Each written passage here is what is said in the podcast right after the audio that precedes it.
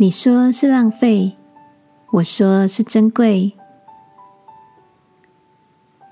晚安，好好睡，让天父的爱与祝福陪你入睡。朋友，晚安。今天的你一切都好吗？我的大学同学 Ken 跟其他的同学不一样的是，书念到一半就休学了，因为热爱料理的灵魂一直在心里催促、鼓动着。记得大三那年，他说：“与其蹉跎时间，不如就起身追求心里的渴望吧。”于是他只身到了澳洲的蓝带厨艺学院，从基本功学起。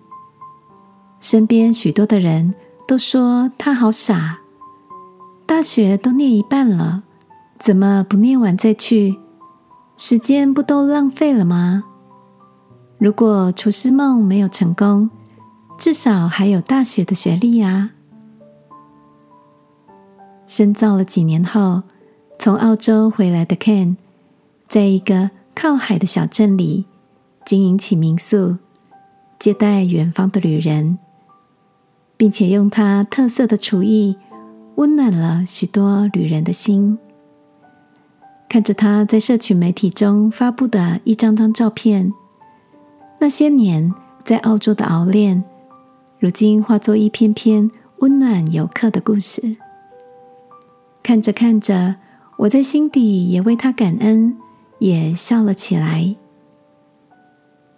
Ken 告诉我，勇敢不是你完成了什么厉害的事情，而是你终于愿意迈开第一个步伐。亲爱的。让你心里热着的是什么呢？何不就抬起脚步来，不因着过去的失败沮丧，也不因着成就自满，扬起笑脸，继续向着心里的标杆直跑吧！一起来祷告，亲爱的天父，求帮助我勇敢跨出一步。并在前进的路上教导我如何修正，使我有耐心与信心，看见熬炼后珍贵的果实。祷告，奉耶稣基督的名，阿门。晚安，好好睡。祝福你向前的每一步都打开恩典的路。耶稣爱你，我也爱你。